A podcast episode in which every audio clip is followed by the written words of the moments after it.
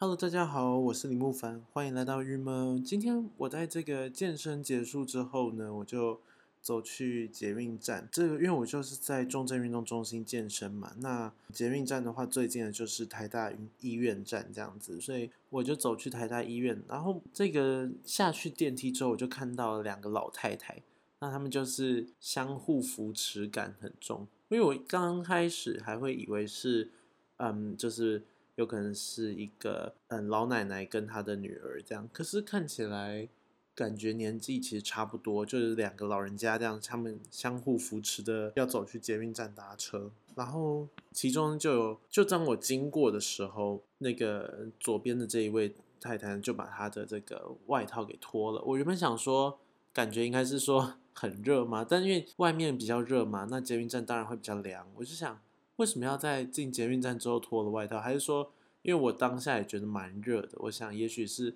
好都进来了，就是轻松了，也不用再走楼梯什么的，所以说就先把外套给脱了。没有，但他把外套脱下来之后，就把它披在他的同伴身上，这样他们就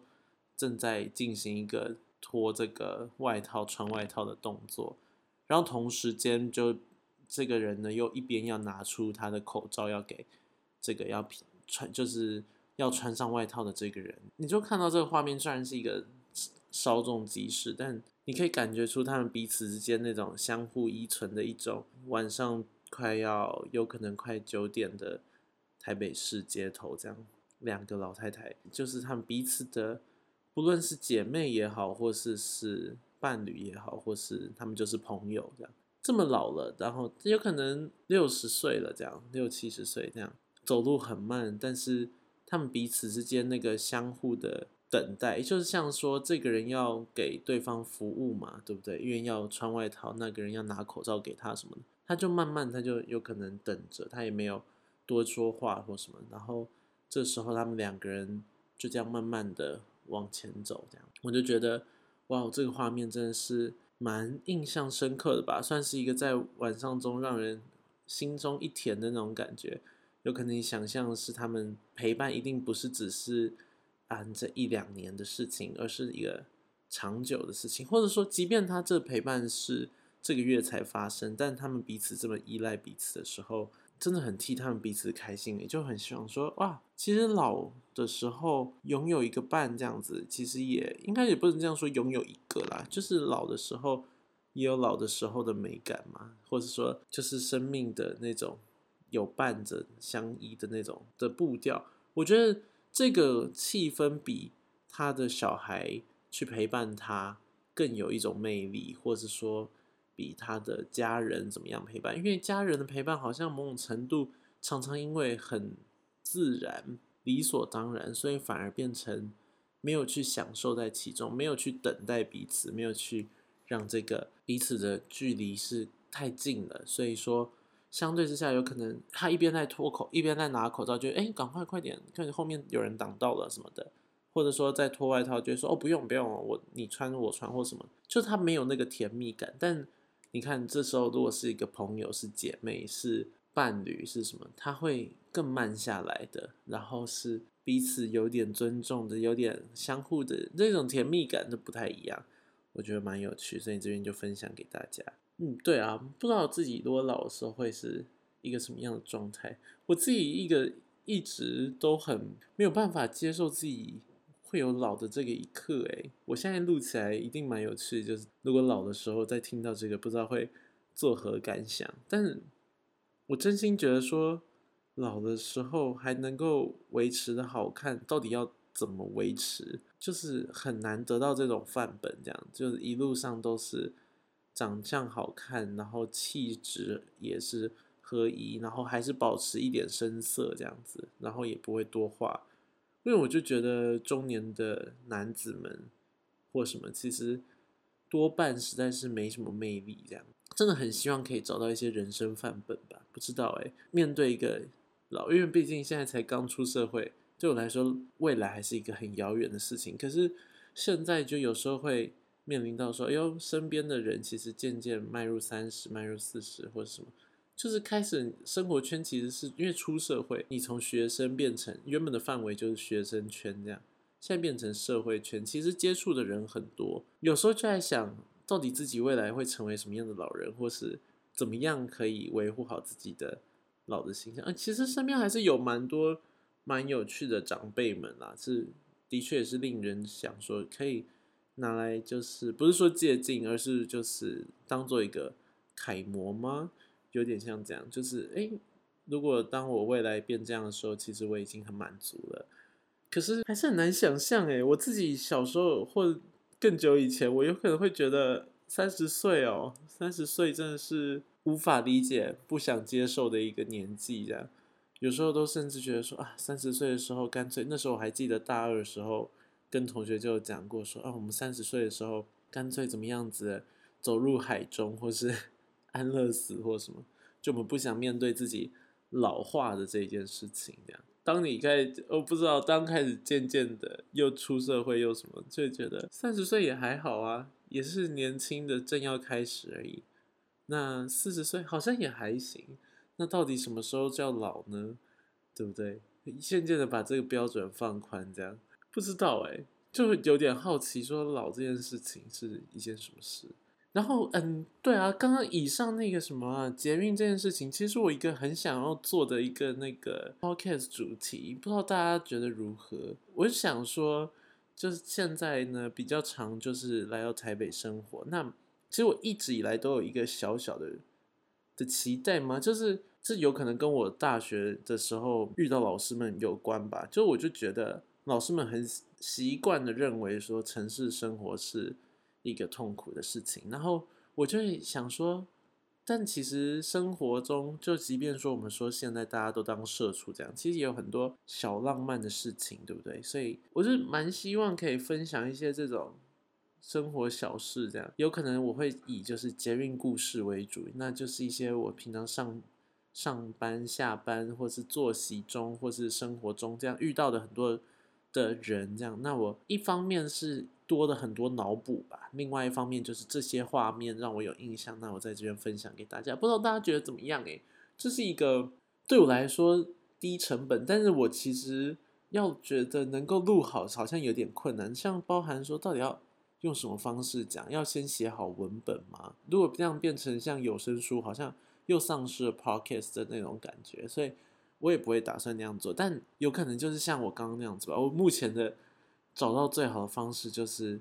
一种像是分享我今天看到的这样的两个人那样的一件事情。那我其实就觉得这是生活在台北中，我其实很想分享给大家的。然后这也是我自己认为啦，就是为什么我会很喜欢住在城市里，胜于有可能以前在台南读书的时候这样。就在这里可以看到好多好多人，然后可以嗯每天都有不一样的，或是。一样的，但是你感觉出那个就是密度不一样，你懂吗？就是说，即便都是同一个上班族坐在你面前吃便当，因为你今天看跟明天看，他有可能发生的事情跟你自己发生的事情会有巨大的变化。所以说，这时候你在看到他的时候，你可以感觉出一点不同，或者你每一个礼拜几都不太一样。至少在现在是这样啦，也就是我也只开始比较规律生活一个礼拜这样子。如果说这个规律生活了三年之后，不知道在城市里的魅力会不会也麻痹了？这样，希望是不会。我其实就觉得说，因为其实真的有太多太多的有趣的事情，很值得大家把它记下来。在城市之中，城市这件事情真的不是一个这叫做贬义的，或是说这种忙碌不是贬义词，这完全是一种看待怎么看待这件事情。有时候我就想。大家都觉得说要出国，或是要怎么样去放松的时候，有时候我会觉得说，或是要怎么样转换工作的一个场所，但有时候我会自己的很天真的，然后又很自信的觉得说，我何不把现在生活的城市过得像那样就好？例如，假设这很难说诶，像说我现在每天在煮饭的时候，会去买菜的时候，会去在挑说，哎，这个比较便宜，那个比较不便宜，或什么的时候，我就会。一直联想到说，那个我之前看的一个日剧叫做，嗯，今天的晚餐吗？还是昨天的晚餐？哦，好像是昨天的晚餐。反正就是一部日剧，那他是在讲说一个反正就是一对同性恋，那他们其实重点是煮饭这件事情，就是他们是两个人双薪的情侣这样子，那他们就会每天买东西买食材回家煮一顿饭，然后一起开心的吃这样子，我就会想到那种我所向往的生活的那种那种样貌，就觉得哇，其实过得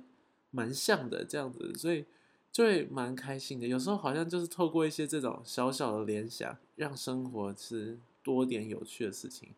对啊，那我再觉得说，如果这件事情我自己觉得有趣，我是蛮想要分享给大家。但是有时候大家问我说，郁闷到底在讲什么？我其实真的真心的觉得，这就是一个我想讲什么就讲什么，OK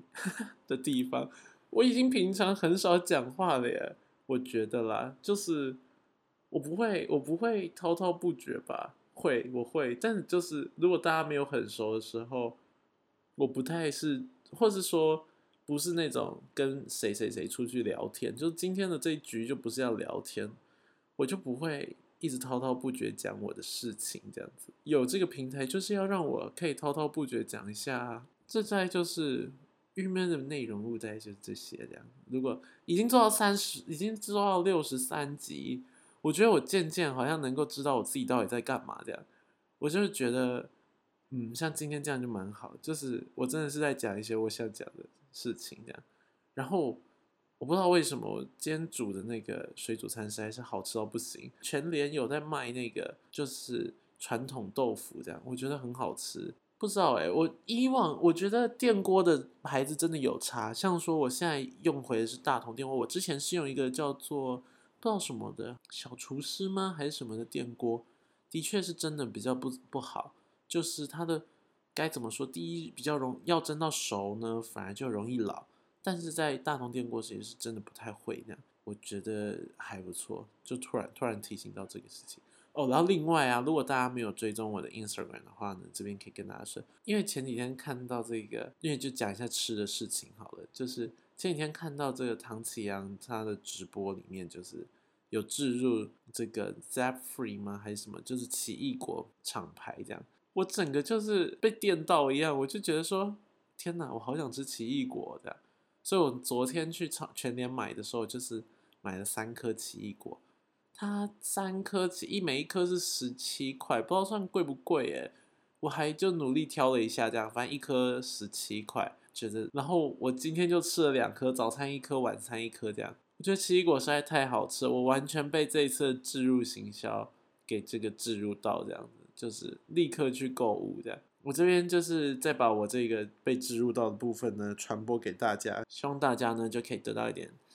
就是也被植入一下这样子，赶快去买奇异果。而且奇异果呢，这个唐子阳在他的这个直播里也有说，忘记是谁凤心还是谁有讲过说，就是奇异果它是连皮吃，然后唐子阳也有说，就说如果不怕毛的感觉的话，是可以连皮吃的。这边真的要推荐大家，因为我真的是一方面是懒，另外一方面是觉得皮很好吃诶，所以大家如果吃奇异果的时候，可以试试看，就是你把它洗一洗，把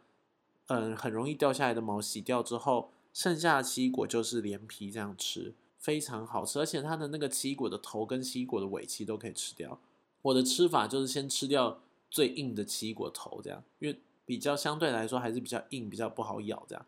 那接下来就可以慢慢的吃吃吃吃整个半颗，这样觉得非常好吃。那这边就推荐给大家，赶快如果你们现在听到有点心痒的话呢，也可以赶快去你们家附近的超市或什么的去买奇异果。好了，那今天的预热就先到这边喽，我们明天见，拜拜。